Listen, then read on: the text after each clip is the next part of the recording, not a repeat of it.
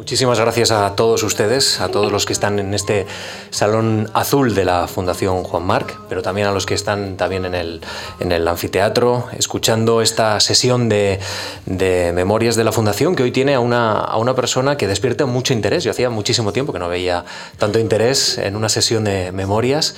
Josep Borrell, es un placer recibirle aquí en la Fundación Juan Marc. Muchísimas gracias. Muchas gracias, muchas gracias a ustedes y sobre todo muchas gracias a a los que han tenido la amabilidad de acompañarnos esta tarde. Pueden recuperar esta conversación en la página web, estará disponible a partir de mañana y, seguro que hay personas que nos están viendo en la emisión en continuo a través de la página web marc.es barra directo, así que a todos ustedes muchísimas gracias.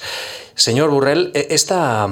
Esta iniciativa se llama Memorias, Memorias de la Fundación, y yo le invito a hacer memoria. ¿Usted hace habitualmente memoria? ¿Le, gusta hacer memoria? Mm yo creo que hay que distinguir la memoria de la nostalgia. Eh, sí, me gusta hacer memoria, pero a veces uno cae en la nostalgia de aquello que fue, de algunas cosas que, que el tiempo suaviza y edulcora y nos hace recordar mejor de lo que fueron. Seguramente idealizamos el tiempo pasado. Sí, no, no es melancolía entonces lo que siente usted en ocasiones cuando recuerda. Bueno, hay cosas que me gustaría volver a vivir. Mucho. Si les digo alguna, se sorprenderían, ¿no? ¿Se atreve? Bueno, ¿por qué no? Pues me gustaría volver a hacer la mili. ¿Y por qué? Que sí, sí, ya sé que suena raro, ¿verdad? Pues, pues porque para mí fue ilustrativo, pero debo reconocer que mi mili no fue una mili normal, porque yo hice milicias universitarias en el ejército del aire, porque yo estudié ingeniería aeronáutica y entonces los, íbamos dos veranos a todo el curso juntos, aquello era como ir de excursión, ¿no? íbamos todo el curso juntos a un aeródromo y los que estudiábamos juntos durante el invierno, pues durante el verano, pues yo lo pasé muy bien, aprendí a pilotar en avionetas de esas de cartón casi, de dos alas, ¿no? Volvería a hacerla. Volvería a preparar una oposición a cátedra, que tampoco es normal que a la gente le guste repetir eso, ¿no? Pero lo pasé bien porque me encerré en un monasterio a estudiar y a escribir la memoria y fue un tiempo muy agradable. ¿no? La tercera no se la voy a decir. Vale. en todo caso, señor, señor Borrell, eh, ¿repetiría la carrera política que, que ha desempeñado? Una vida muy dedicada a la política. No lo sé. Eh, lo digo sinceramente, no lo sé. A mí el gusanillo político me lo metieron en mi paso por el Colegio Mayor Diego de Covarrubias. Y quiero saludar la presencia aquí de Fernando Suárez, que fue su director. Siempre me acordaré, Fernando, cuando eché la instancia para ser admitido en el Colegio Mayor Diego de Covarrubias. Yo tenía 17 años, 17 y 18. Acababa de hacer primer curso de industriales en la Escuela de Barcelona el curso de ingenieros industriales en la Escuela de Barcelona, pero yo quería estudiar ingeniería aeronáutica, ¿no? No sé por qué, bueno, sí lo sé, pero, pero... Y eso solo se podía hacer en Madrid. En aquella época solo había una escuela de ingenieros aeronáuticos en toda España. Y éramos 30 alumnos nada más, ¿no? Lo quería hacer en Madrid, tenía que buscar un sitio donde vivir y pedí en el Colegio Mayor Diego de Covarrubias, y Fernando Suárez me entrevistó, me acuerdo muy bien, me acuerdo muy bien de esa entrevista. Me preguntó por mí, qué quería, etcétera, y me admitieron en el Colegio Mayor de Covarrubias. Y mi vida hubiera sido completamente diferente si en vez de tener la suerte de poder pasar cinco años en un colegio mayor como ese, los hubiera pasado en una pensión de la calle del Pez, como los estudiantes, como la mayoría de los estudiantes, ¿no? En una pensión, una habitación, porque hubiera estado en un vacío cultural. Mientras que en ese mayor, eh, pues teníamos mucha vida política, eran los tiempos de la dictadura, ¿no? no estábamos, estoy hablando de los años 64, 69, ¿no? pero, pero sí, allí conocí a mucha gente y me, el gusanillo político seguramente se me metió allí. ¿no? ¿Cuál es la verdadera cara de la política para una persona que la vive desde dentro? Porque tengo claro que los espectadores, los votantes, tenemos una percepción que a veces es un poco personal de la política, pero los protagonistas de la política tienen que hacer muchos sacrificios personales, tienen una exposición absoluta, tienen que tener una dosis de ambición, pero también tienen que tener una base eh, intelectual, porque, porque si no se cae esa figura política. Eh, ¿Para ustedes es tan duro como parece? Es una actividad, no diré una profesión, porque no debería ser una profesión, no debería serlo, pero desgraciadamente cada vez lo es más. Eh, es una actividad muy exigente, muy demanding, que diría en inglés, ¿no? O sea, no, no tienes tiempo libre, no puedes decir es fin de semana y me quedo en casa. Todo. Yo no, no, desearía volver a vivir como vive un, un líder político, porque no tiene ningún tiempo para él, ¿no? Es muy exigente, y, pero probablemente el personal político, es decir, las personas que se dedican a la política, tienen hoy una procedencia más endogámica de la que tenía en nuestra época. Surgen del interior de los partidos políticos. ¿no? se meten en las juventudes del partido en cuestión, no diré de cuál, y, y van ascendiendo la jerarquía orgánica sin probablemente tener demasiada experiencia del mundo real, es decir, sin trabajar o sin estudiar a veces, ¿no? sin tener un bagaje humano y un conocimiento de la vida como es. ¿no? Mi, generación, cuando llegamos a la actividad política, habíamos hecho ya un montón de cosas. Yo era catedrático de universidad, había trabajado 15 años en la empresa privada, había, gracias a ustedes, estudiado eh, gracias a la beca Marc y otras, estudiado fuera, tenía un cierto bagaje. ¿no? Probablemente eso ha ido cambiando y cada vez más el bagaje humano, personal, profesional de, de la gente que se dedica a la política, pues es básicamente actividad política de tipo orgánico dentro de las organizaciones políticas. Y eso creo que no es la mejor solución. ¿no? Mm. Sabe que estamos ante un político extraño en, España. Usted, bueno, no es que sea un político porque ya en 2009 se retiró de la política activa, ¿no? Pero, pero la gente en el metro me lo dice todavía, ¿usted es político? Hombre, yo y usted también, ¿no? Todos, sí, somos, todos somos ciudadanos, efectivamente. Pero en todo caso, usted es una figura extraña porque es probablemente el único eh, político que hemos visto eh, los espectadores, los votantes, los españoles, dimitir en un momento en que ansiaba ser presidente del gobierno. Y ese es una, un elemento que, que, es sorprendente y que sorprendió a muchos en aquel momento. E, en esta eh, fundación el, hay un término que, que, gusta utilizar que es el ámbito de la ejemplaridad y, y que más o menos usted eh, argumentó en estos términos su salida de la candidatura a la Moncloa eh, del Partido Socialista. Señor Borrell, ¿ese es el momento más complicado que ha vivido usted como, como político? ¿Es el momento más delicado, el más complicado, contradictorio quizá? Yo no soy un personaje ejemplar. ¿No? tengo mis, mis, pecados y mis errores como todo el mundo, o sea que no, no me quiero poner ningún hábito de nada, ¿no? He cometido errores, incluso faltas, y, y quizá no se conocen todavía todas, eh, pero sí, ese fue el momento más difícil de mi vida, ¿no? Cuando usted...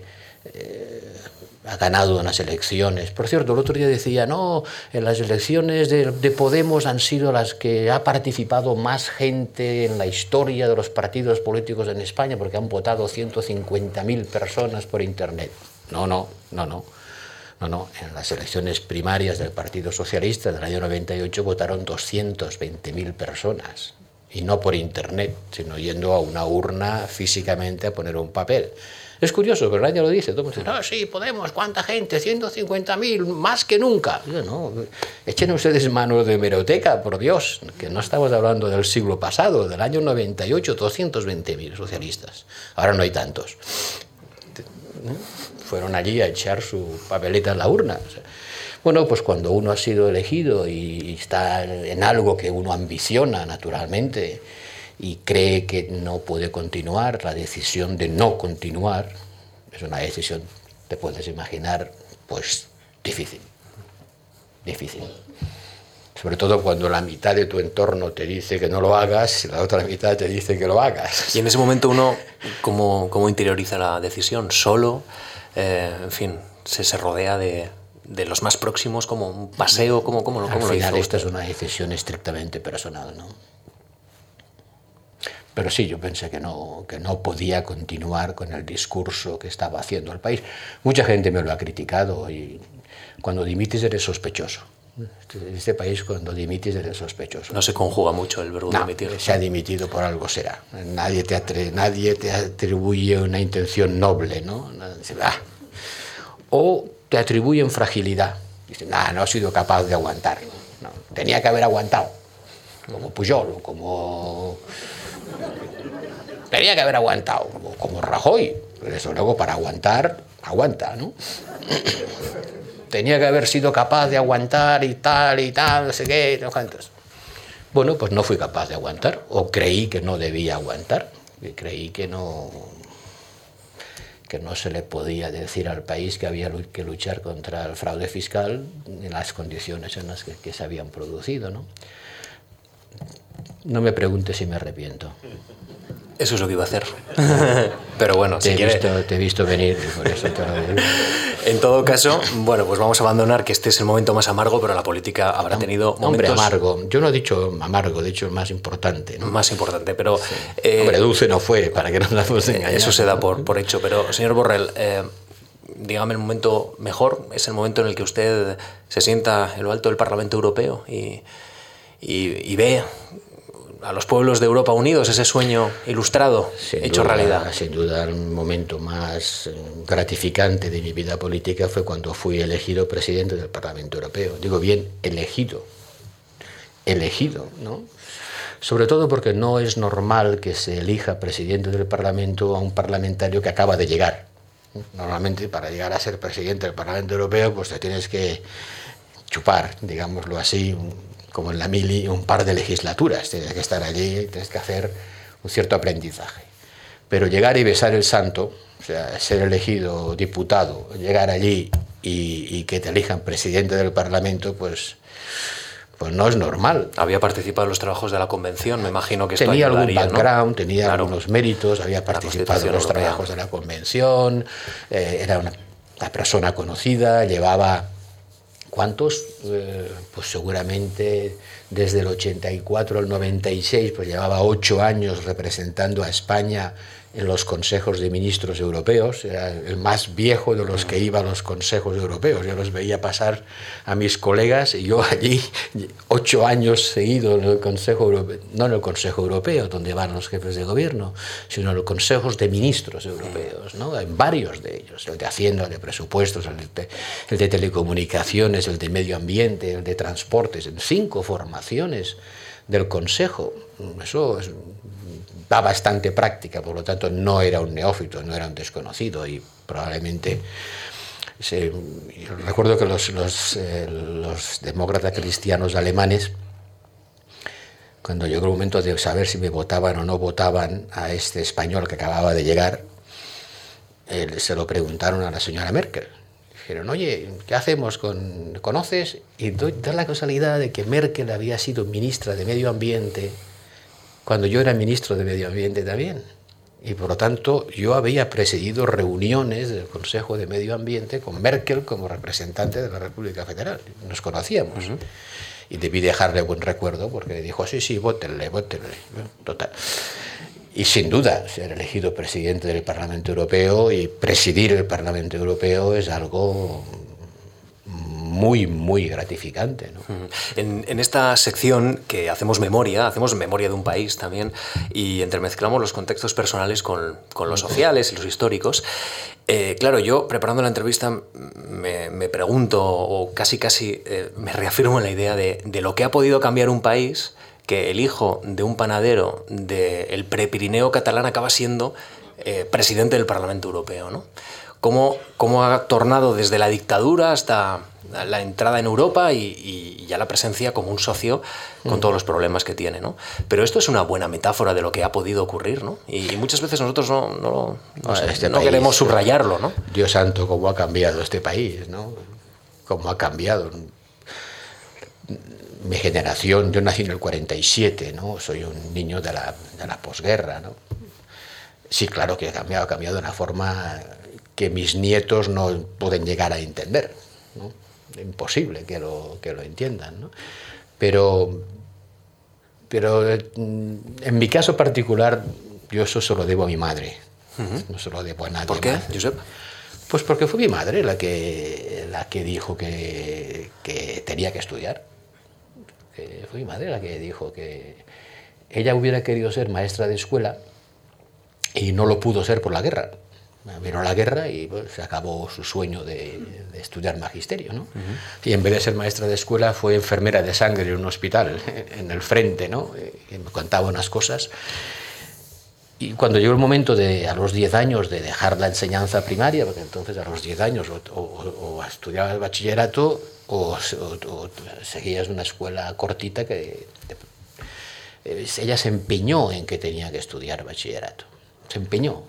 Y como no era posible estudiar bachillerato, pues no había instituto y no podía mandarme a estudiar fuera, y no había becas Marc en la época, eh, pues estudié con ella. Y se examinaba por libre, ¿no? Sí, estudié con ella. Mi madre no ten, hubiera querido estudiar, pero tampoco pudo estudiar. Yo creo que ella estudió al mismo tiempo que estudiaba yo y revivió sí la vida que no había vivido, ¿no? de estudiante. ¿no? Estudiamos juntos. Y gracias a ella pues eh, pude hacer el bachillerato como alumno libre, sus que, una vez al año examinarse al instituto. Y no fue especialmente difícil, pero y había mucha gente que estudiaba así, tampoco mi caso era excepcional, ¿no? Uh -huh. Y luego ya sí, luego ya pude ir a la, a la universidad, eh, como digo, pasando por el Covarrubias y por una escuela de ingenieros, que es una buena formación. Luisa Fontelles, ¿no? Uh -huh. Uh -huh. Eh, echaba una mano también en la panadería. Tendría que echarla, ¿no? Me imagino. Su padre le, le pediría ayuda. Sí, había que... Yo tenía... Todos los días tenía que ir a recoger leña. Antes de comer, eh, una de mis tareas domésticas mm. era ir a recoger leña. Y eso me ha quedado aquí. Y, y, por eso cuando voy con el coche por la carretera y veo leña al lado de la carretera, paro y la cojo. Y mis hijos se ríen, ¿no? Mis hijos se ríen, pero no puedo evitarlo. O sea, paro, voy con el coche y veo que hay un árbol que han cortado, troncos y tal. Paro y lleno el coche con la leña. ¿Qué hace con la leña después? Pues, la chimenea. O sea, la acumula ahí. La, la, la quemo. la quemo, yo soy un, ¿cómo se llaman esos que les gusta el fuego? Un pirómano. en todo caso va mucho a Pobla de Segur, ¿no? A su pueblo. No voy mucho. No. No, porque ya no queda nadie, ¿no? Pero sí que le quedan los afectos, entiendo, ¿no? Queda la familia. ¿Tiene amigos de la infancia allí? ¿Conserva todavía? Tampoco quedan muchos. Los que estudiaron se fueron. Y muchos, oye, tengo 70 años, ¿eh? hay algunos que ya no están y otros que se fueron. Pero sí, cuando voy, que voy poco y veo el perfil de las montañas, ¿no? me acuerdo mucho de, esa es mi tierra, ¿no? Yo, yo, soy, yo, soy, catalán y lo siento, y me siento profundamente catalán, ¿no? Yo no sé si, si incluso eh, es una de esas cosas que los periodistas además hacemos que hagan los políticos, pero he visto preparando la entrevista un, un reportaje de, de, la televisión pública antigua, eh, cuando usted se planteaba ser presidente del gobierno, que, que sale en los Rayers, en las Almadías. Eh, ¿Usted de verdad no se, se ha dedicado ocurra, a eso? No se le ocurra a usted llamarle Almadía a un ray en el Pirineo. un rayo es un rayo, un rayo es un tren de troncos, bueno, mm. sí, es lo que en Canadá ya llamarían almadillas. ¿no? Bueno, yo soy de Navarra y allí son almadillas. Allí son almadillas, sí, sí. Yo también he bajado por algún río aragonés, son almadillas, pero en Cataluña son rais, ¿no? Y, mm. y, hay una canción muy bonita que habla de, de, del rayés, ¿no? Mm. El rayés era la gente que bajaba la madera, fíjense, bajaban la madera desde el Alto Pirineo hasta Tortosa, por el río, -huh. porque no había presas, ¿no? Claro. Eso es un oficio que desapareció cuando hicieron las presas. Al hacer las presas, se acabó, ya no podían bajar hasta Tortosa. Y se perdió. Y un buen día los jóvenes del pueblo quisieron revivir la tradición y antes de que se muriera el último rayé, pues les dijeron que les enseñaran otra vez a atar los troncos con, ramas, porque van atados con ramas, ¿no? hay clavos, no hay nada metálico, son, los troncos están atados con ramas y, se bajan por los ríos y entonces, pues, a mí me dijeron que bajara, que eso le daría publicidad a la cosa, vaya que se le da, sí, le dio mucha publicidad, porque eso de ver a un ministro eh, tirando, cayendo al agua, pues tiene, tiene su morbo, ¿no? Y lo estuve haciendo muchos años. No es fácil, ¿eh? No es fácil. La última vez fue el año 2000. Bueno, reciente.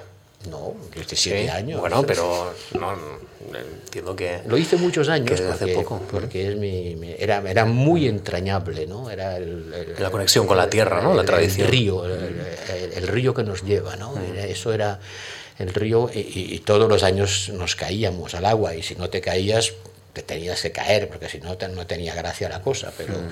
Pero no hacía falta hacer muchos esfuerzos, te caías solo seguro un par de veces. ¿no?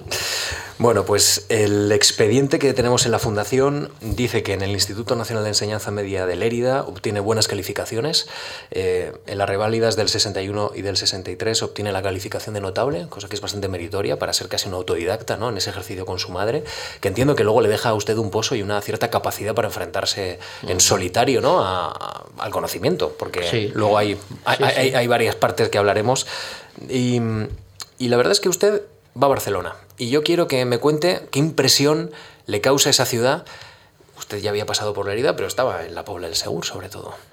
Ah. ¿Qué, qué, qué, qué impacto le... Con, ¿Cómo le recibe Barcelona? No me gustó. Solo estuve un año. Pero mm, no sé, no, no me no quiero decir que me sintiera marginado, pero, pero yo era un chico del Pirineo, de un pueblecito del quinto carajo, que mi catalán no era un catalán muy bueno porque era, estaba muy castellanizado, el catalán de la franja oriental es un catalán pues, bastante contaminado por el, el castellano. Y era un año muy convulso, año 64. Uh -huh. La escuela de ingenieros estuvo cerrada la mitad del tiempo por las huelgas y los líos. La aprobé sin ningún problema el primer curso de, ingenieros, sin, ningún problema. La verdad es que me fue muy bien, un montón de matrículas y tal. Pero mmm, yo tenía los aviones en la cabeza y, y, ya desde el principio yo quería ir a Madrid. ¿no? Y cuando le dije a mis padres, no, no, yo quiero ir a estudiar a Madrid, no lo entendían. ¿Pero por qué? Pero ¿por qué a Madrid? Entonces Madrid parecía como ahora la luna, ¿no? O sea, Madrid, Dios mío, eso está lejísimos. Y además, no diré que fuera otro país, pero lo parecía, ¿no? Había una distancia psicológica muy grande. Yo nunca pude hablar con mis padres en castellano. Me, hubiera sido como hablarles en chino, o sea, era una cosa antinatural, o sea, hablábamos catalán y no hubiera podido hablar con ellos en castellano, me parecía rarísimo. ¿no? Pero, pero una vez más mi madre dijo nada, nada, ¿no? A ella le sonaba bien eso de aeronáutico, le sonaba, era la época en la que los cohetes, le parecía ya que aquello era una cosa como más excepcional, que no, y me, me, me impulsó, me animó, mi padre no, mi padre hubiera dicho que con ir a Barcelona ya sobraba, ¿no? Y me fui a estudiar a Madrid. Era muy raro en la época que un chico catalán fuera a estudiar a Madrid. Éramos poquísimos, pero poquísimos. Solo eran los que estudiábamos caminos, telecomunicaciones o aeronáuticos, que eran las escuelas de ingenieros que no existían en Cataluña. ¿no? Mm. Eh, también decide hacer una incursión en, las, en la economía. Y esto es una, un elemento interesante, ¿no? Porque usted siempre ha compatibilizado esos estudios, ¿no? La organización mental que le da a uno eh, la ingeniería con, con también la, eh, las económicas. Y de hecho usted ahora mismo se acaba de jubilar de la cátedra. Sí, acabo eh, de jubilarme a los 70 años de, la cátedra de una cátedra en la Facultad de Económica. Uh -huh. ¿Por, ¿Por, qué decide eh, dar ese paso a, a la economía? Yo en, aquí en los papeles que tengo de, de la Fundación ya eh, plantea una tesis, que no sé si, si, con el tiempo usted ha comprobado que es cierta, usted plantea por la insuficiencia de los conocimientos técnicos para enfrentarse y resolver los problemas reales que desbordan ampliamente las meras dimensiones tecnológicas. Sí. Por eso estudio económicas. Sí, porque la, tecnología resuelve problemas técnicos, pero los problemas que tiene el ser humano son mucho más que técnicos. desgraciadamente tenemos más capacidad tecnológica de la que somos humanamente capaces de administrar. El progreso tecnológico que hemos vivido es extraordinario. El ser humano hoy lo puede hacer casi todo. Lo podemos hacer casi todo y dentro de poco lo haremos todo. Pero ya entonces el avance tecnológico era algo espectacular. ¿no? Pero la tecnología no resuelve los problemas del ser humano, al contrario, puede agravarlos, depende del uso que hagamos de ella. ¿no? Y también la época, ¿no? las escuelas de ingenieros eran sitios muy serios, muy exigentes, muy duros, muy cerrados, muy técnicos, muy aburridos, podría decir, en el límite, porque el que le diga la aerodinámica supersónica, pues no es precisamente una cosa sobre la que se pueda opinar, ¿no? Tú no opinas. Las cosas son como dicen las ecuaciones que son, punto y uno necesitaba quizá más, más conexión con el mundo real, cosas sobre las que se pudiera opinar y debatir y discutir. Y, hay que ponerse también en la España del año 64-69, las no las postrimerías, postrimerías, porque el Franco murió en el 75, yo salí de la Escuela de Ingenieros en el 69, o sea que todavía, todavía duró.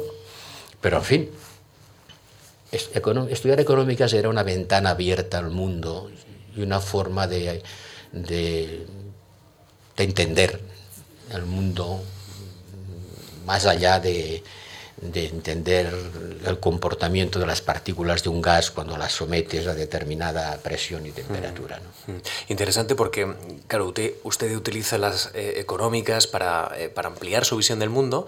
Aquel joven que sale del Prepirineo, va a estudiar a Barcelona, luego Madrid, eh, los veranos ya va también teniendo alguna incursión internacional. Eh, va a Londres a trabajar, está trabajando. Eh, he leído que también pasa un tiempo por Israel.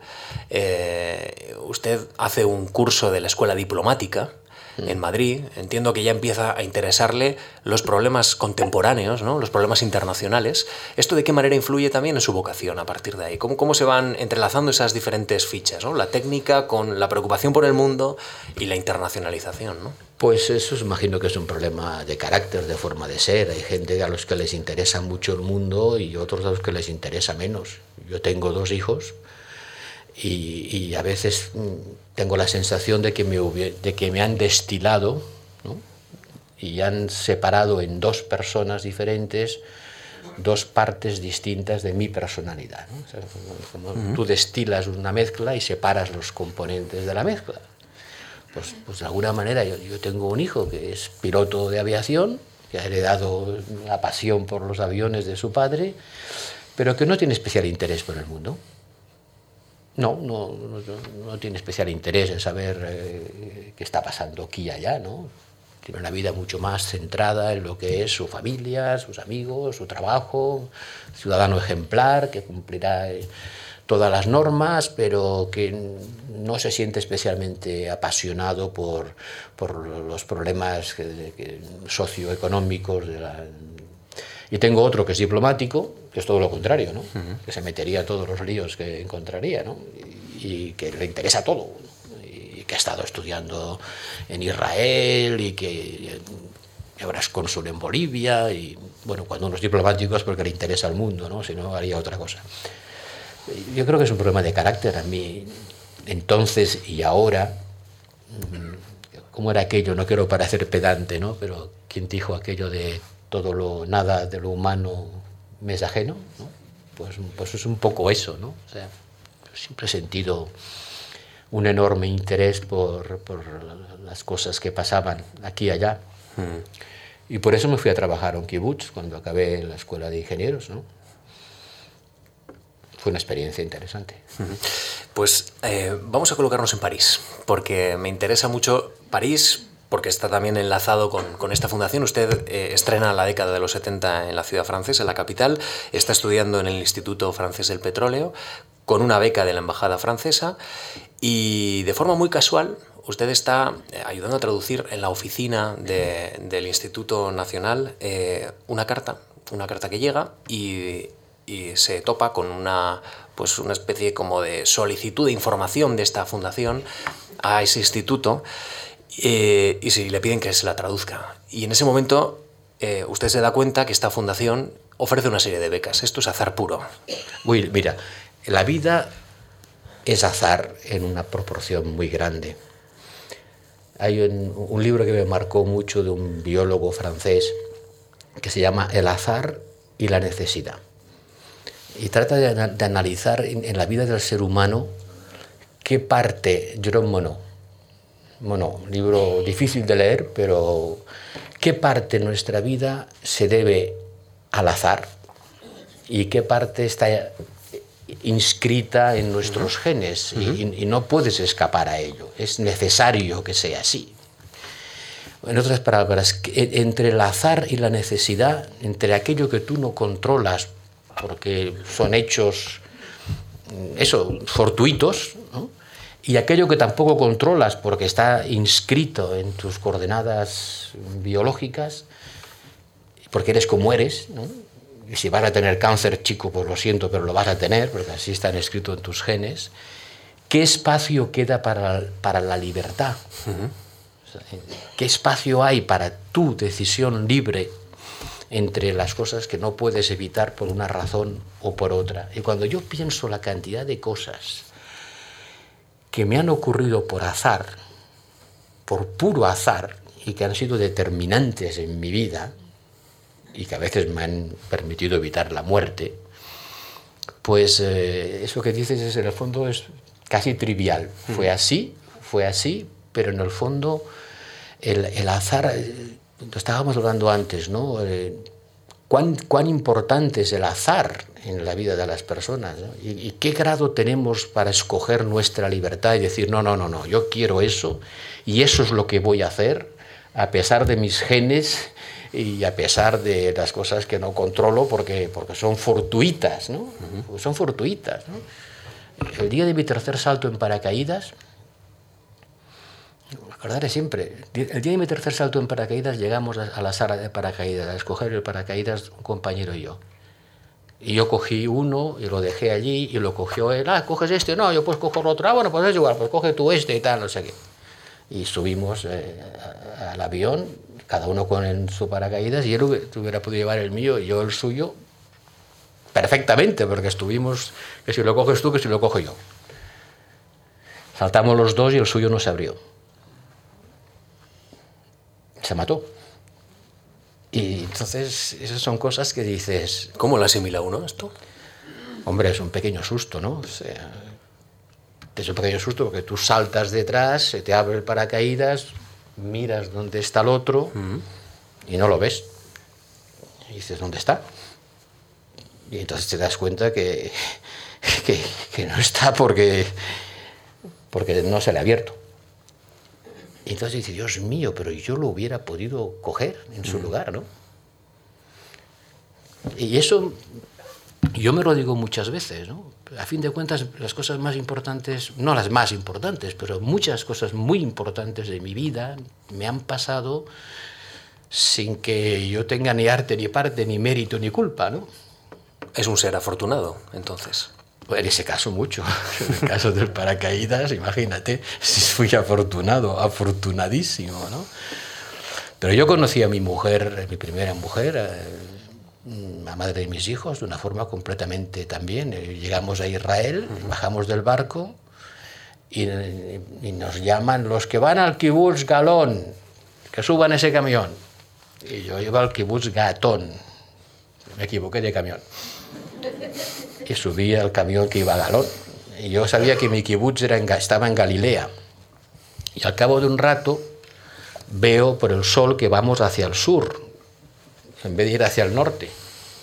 Y yo llamé y dije, ¡eh! que yo voy al Kibus Gatón en Galilea y usted está yendo hacia Judea. dice, sí, pues es demasiado tarde, vas a ir a Judea. Y en el Kibutz conocí a mi mujer. Si hubiera entendido bien Galón, Gatón, no lo hubiera conocido nunca. Claro. Eh, seguimos en París porque eh, esta fundación le permitió eh, cursar el segundo curso de ese máster o esa especialización que estaba realizando. Y, quiero preguntarle por qué, qué ciudad encontró. Eh, porque eran los inicios de los 70, el 68 estaba muy cerca. Y el shock que también había producido en esa generación el 68. Sí. ¿Y cómo se encontró usted allí? Bueno, muy bien. Fantástico. Puede imaginar, uno sale de una escuela de ingenieros en España estudiando de la España franquista, eh, sometido a la doble represión de la Escuela de Ingenieros, que era una represión intelectual nada despreciable, y a la represión política de, un país que a fin de cuentas era todavía una dictadura, a pesar, como le digo, de que en el colegio donde tuve la suerte de estar, eh, allí se respiraban otros aires, pero el país era lo que era, y de repente te encuentras en, en Francia, ¿no? Eh, Francia no ha progresado tanto como España en estos años, ¿no? pero en aquella época tú llegabas a París, año 69, con 21 años, y francamente mm, el mundo se te abría, ¿no? El mundo era, aquello era algo excepcional. Y debo decir que con, me llenaba de satisfacción ver que con mis compañeros franceses y de otras nacionalidades, éramos de varios países. La formación que yo llevaba encima de la Escuela de Ingenieros Española me permitía competir con ellos sin, sin, ningún problema. no, no digo yo que fuera el mejor, pero de entre los buenos. O sea, nuestras escuelas de ingenieros competían con las suyas en calidad y en formación. Pero era una, era una sociedad mucho más rica, ¿no? mucho más desarrollada, eh, mayo del 68 era, como ahora, un momento de convulsión social. Ahora estamos viviendo un momento de convulsión social, aparecen nuevas formas políticas, la juventud eh, reniega de los partidos tradicionales, pues allí pasó algo parecido. ¿Y, hay algo de eso que luego se tradujo en su vocación política?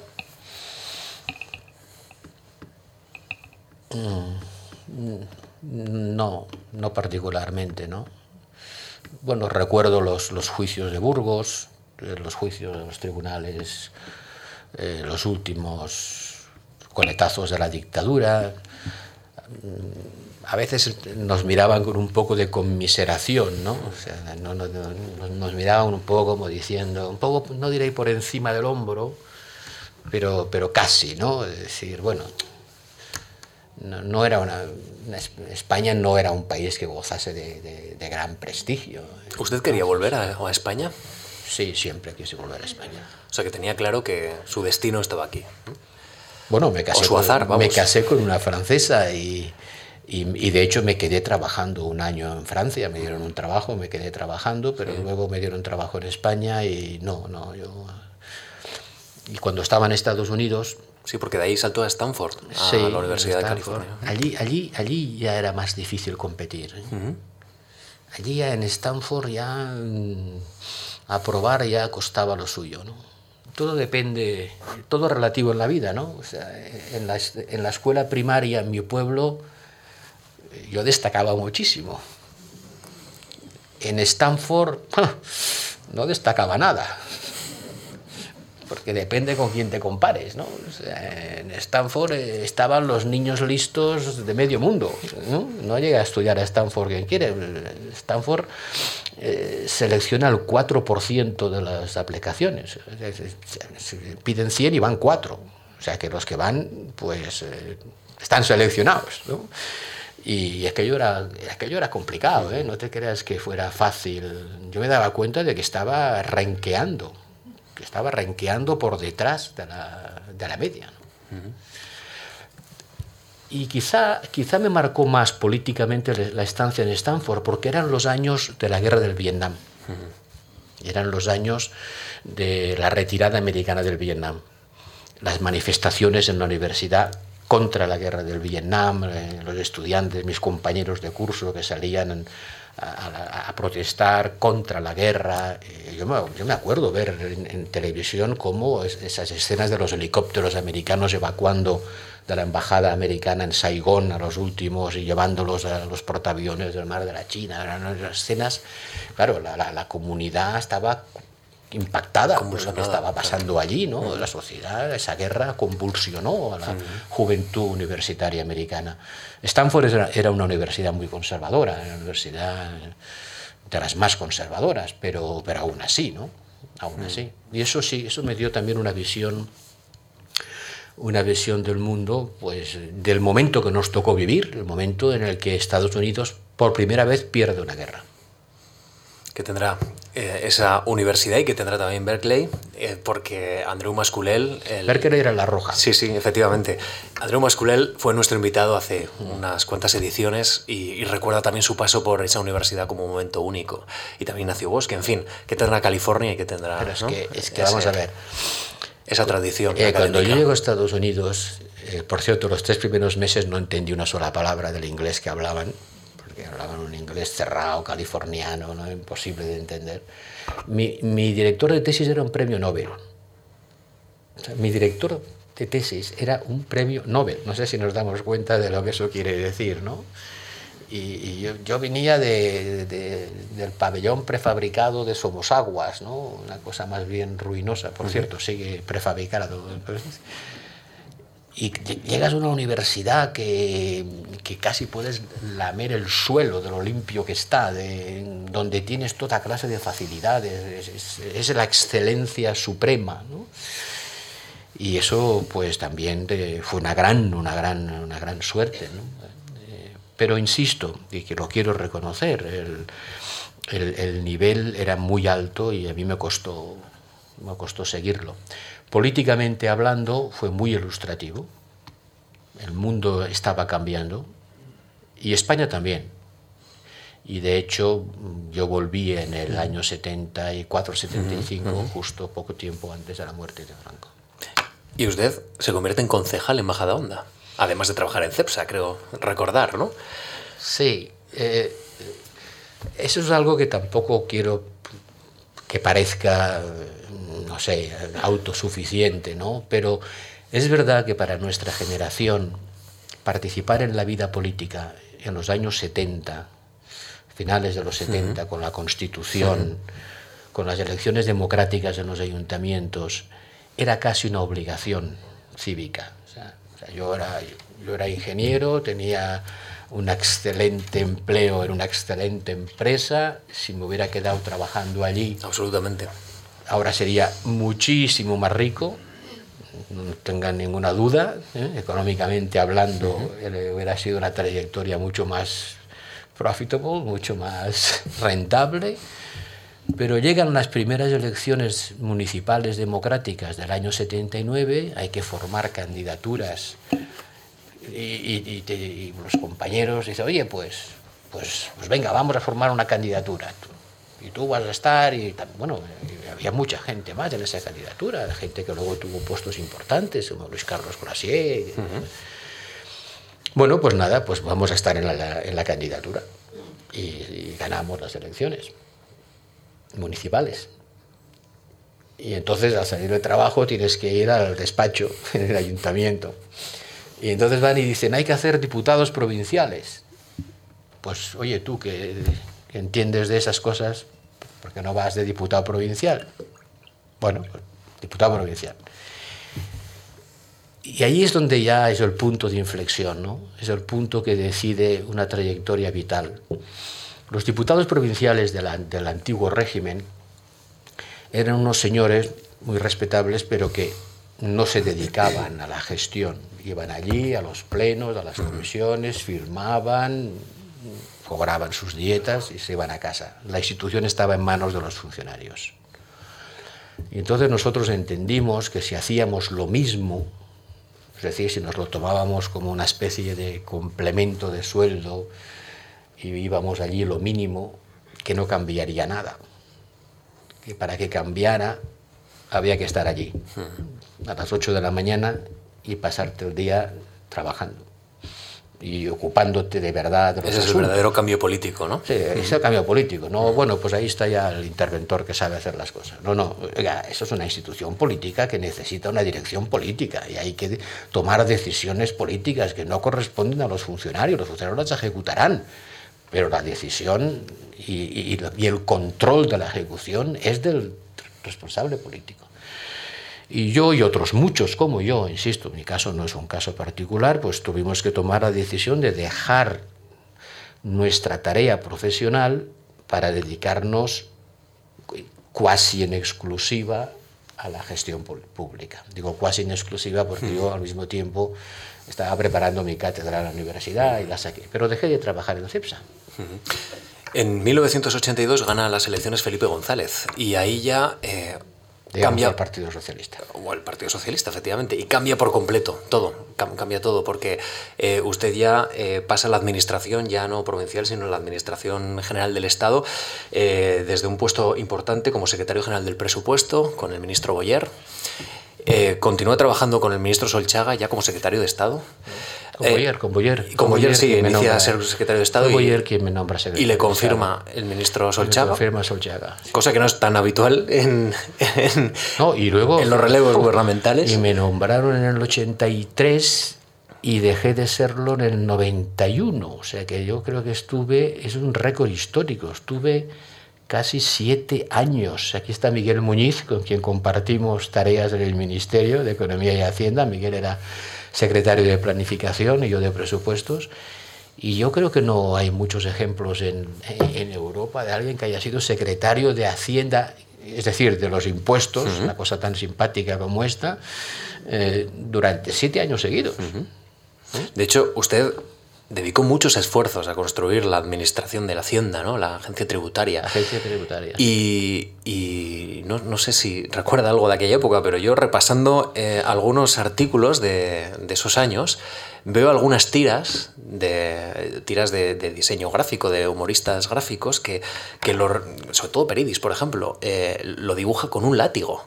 Un látigo y, y decían las crónicas que usted era muy exigente no solo con el contribuyente, que lo era y eso era necesario, también con, con, sus colaboradores, ¿no? que era una persona que tenía un alto estándar de calidad. Bueno, es lo que da haber tenido una beca Marc. y haber estudiado en buenas universidades, sí, yo era muy exigente, sí, sí, sin duda alguna. ¿Ha utilizado mucho el látigo? No, pero, pero a veces había que, que exigir con, con, puntos de exclamación. ¿no? Uh -huh. ¿No? Y había que cambiar también la mentalidad de un país, ¿no? Porque... Sí, cuando llamabas a un banquero y le decías que te mandara la información sobre las rentas y los patrimonios de sus cuentacorrentistas y no lo quería hacer, pues había que exigirlo, claro.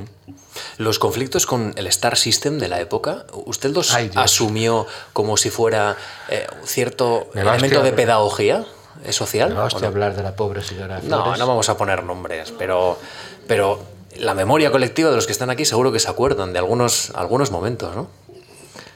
Sí, esos, esos son... a mí me da un poco de pena que la gente recuerde eh, mi paso por la Secretaría de Estado de Hacienda por una anécdota como fue el caso de que dos o tres personajes célebres del mundo del espectáculo pues tuvieran problemas con Hacienda. Los, los tienen en todos los países, ¿eh? mm. en todos los países la gente del mundo del espectáculo, del mundo del deporte, lo vemos aquí en España, pues tienen problemas con Hacienda en todas partes, ¿no?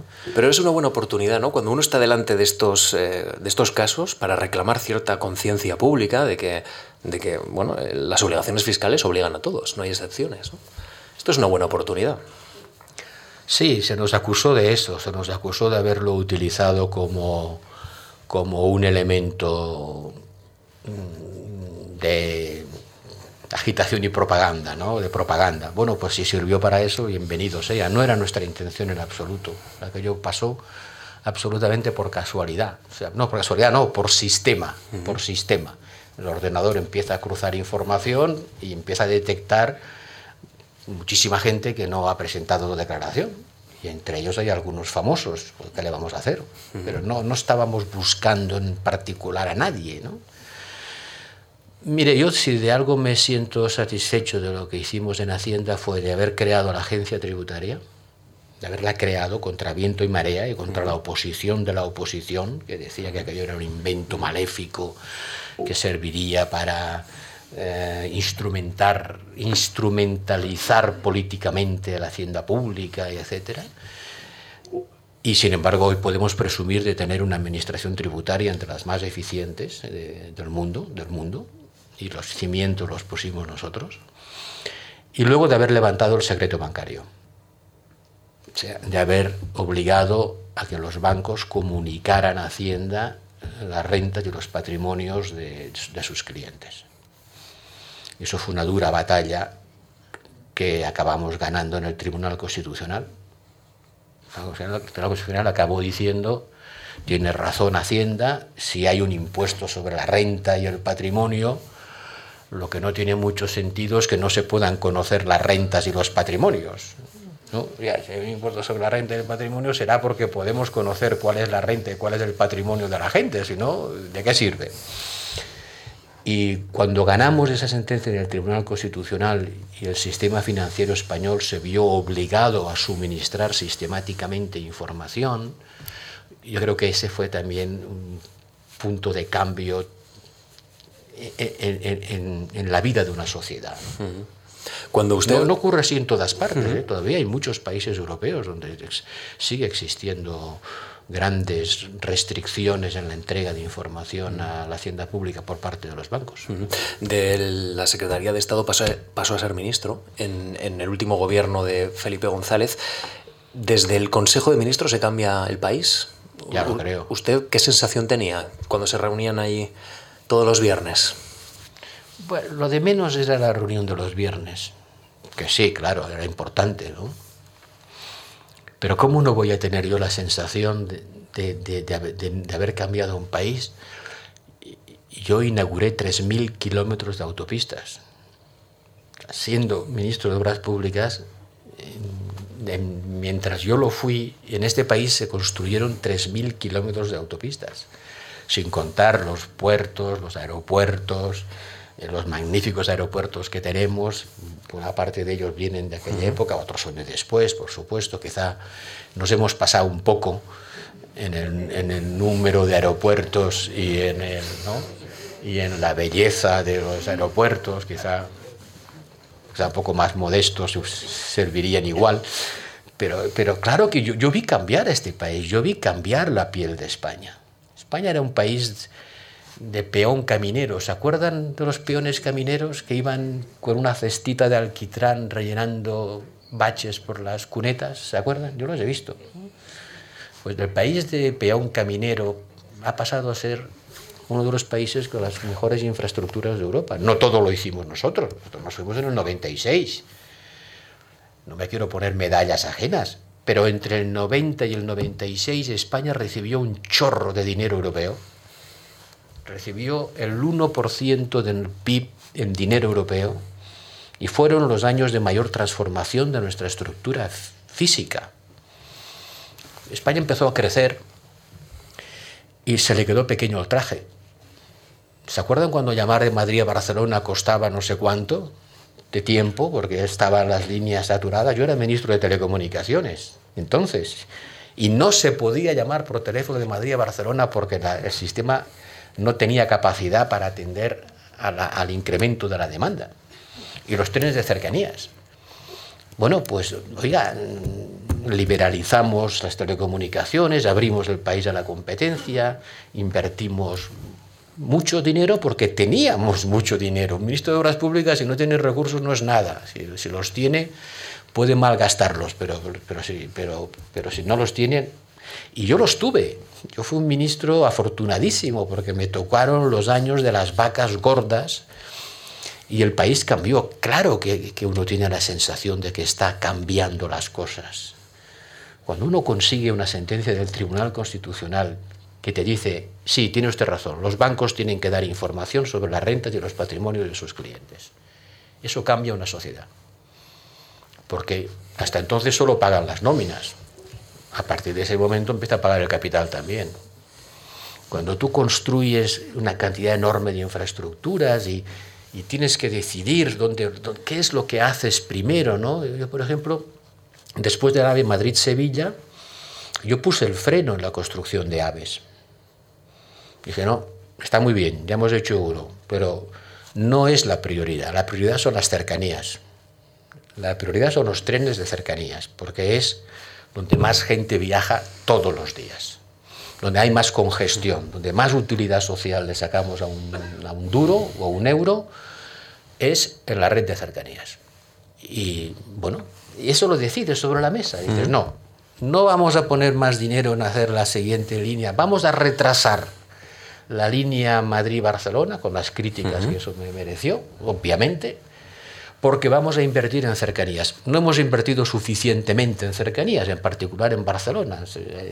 Hay que invertir más, pero, pero tenemos una red de cercanías que creo que compite con la de otros países. Escoges, ¿no? Dices, haces eso en vez de hacer esto otro.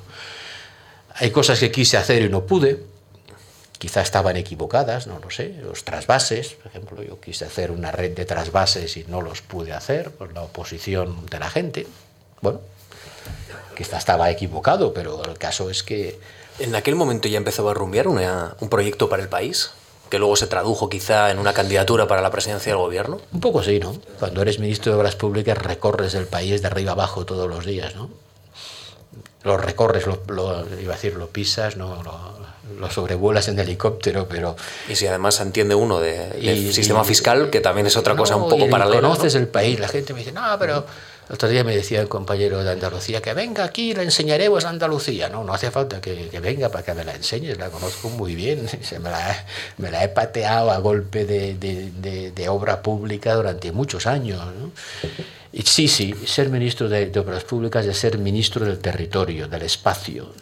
Y el espacio mm, no es solo espacio físico, el espacio es espacio humano.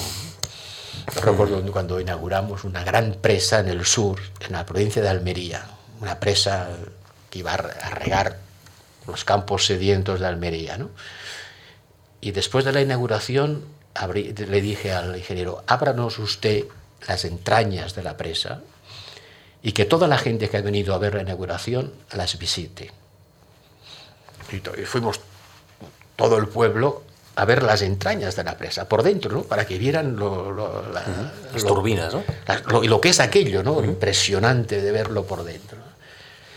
El, el, espacio no es solo espacio físico, es espacio humano, ¿no? de la misma manera que España no es solo un territorio, España es una historia. Pues, pues el ministro de Obras Públicas, si no se limita a ser un ingeniero que, que hace cálculos de rentabilidad, sino que se preocupa por estructurar un territorio tiene una gran ventaja para concebir un país, porque lo ha pisado. Eh, toda la conversación, Josep, que estamos manteniendo, eh, me llevo fijando eh, bastante rato en, en, esa insignia europea, el símbolo de la Unión Europea, que, que, bueno, que lo tiene colgado en su solapa. ¿no? Y yo le quiero preguntar si... Se quedaría allí de, cuando llevé a la tintorería, no lo sacaron. le quiero preguntar si, ya que estamos hablando del espacio humano, eh, quiero preguntarle por el espacio humano europeo, que, que, es muy complejo, no tenemos minutos y estamos en la recta final, pero solo una intuición. ¿Cree usted que, que Europa sale de esta, ahora que parece que estamos en la tormenta perfecta? Europa siempre ha salido bien de las crisis, pero tengo mis dudas de que salga bien de esta. Mm, no, Europa se ha hecho con las crisis. Cada vez que hay una crisis, Europa mejora. Pues no, yo creo que esta vez no es una crisis, es una policrisis, son muchas crisis diferentes, muchas a la vez. Y lo que falla es eh, lo más importante de todo, que son las ganas. Las ganas que tienen los pueblos de Europa de, de estar juntos, de estar unidos. Eh, eso es lo que hizo Europa. Europa fue, vamos a compartir un futuro. Europa era algo más que un, intercambio mercantil, ¿no? era algo más que levantar las fronteras, que ya es mucho. Pero hoy lo que falta son las ganas.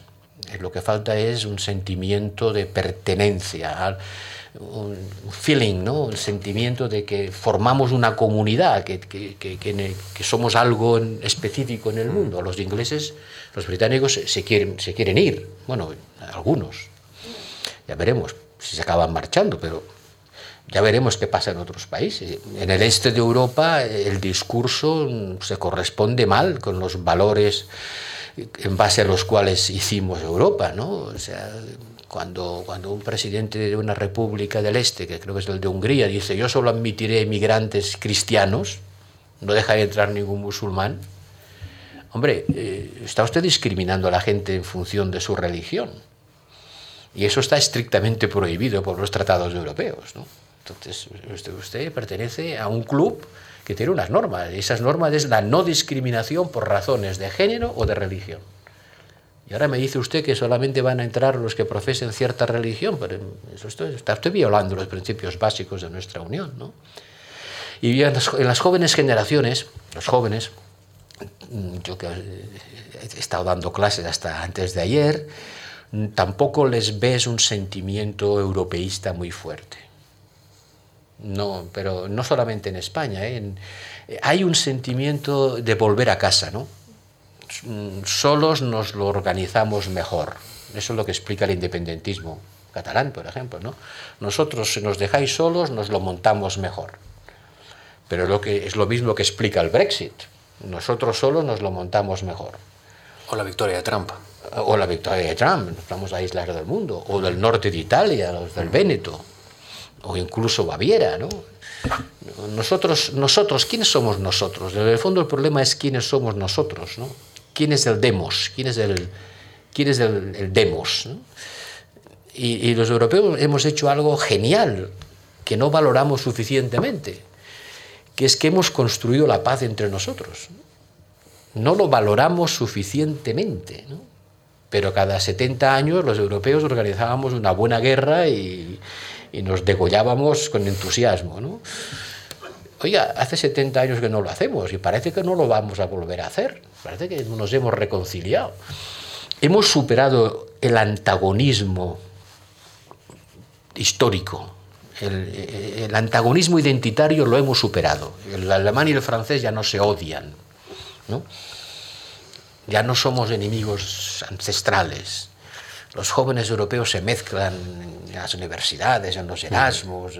Por cierto, habría que hacer un Erasmus para los trabajadores manuales y no solo para los estudiantes universitarios. Habría que darles también la oportunidad uh -huh. a los aprendices de viajar y codearse con, con gente de, la de FP, otros ¿no? países. Uh -huh. ¿no?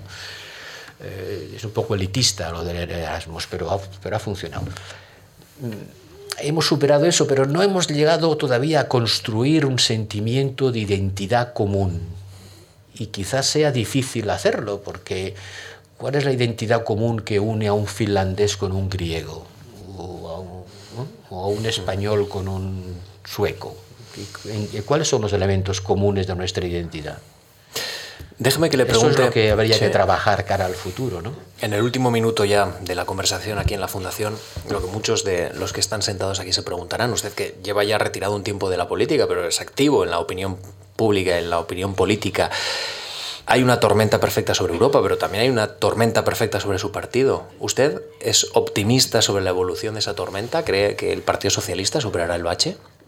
Ah, ¿quiere usted que le diga que no? Hemos acreditado aquí confianza suficiente. Sí. Hay preguntas que llevan implícita la respuesta. No, mire, le, vamos a ver. Lo que le está pasando al Partido Socialista en España le está pasando a toda la socialdemocracia en Europa. La socialdemocracia representaba el 40% del voto en casi todos los países europeos hasta hace poco. Y ahora representa el 20% del voto.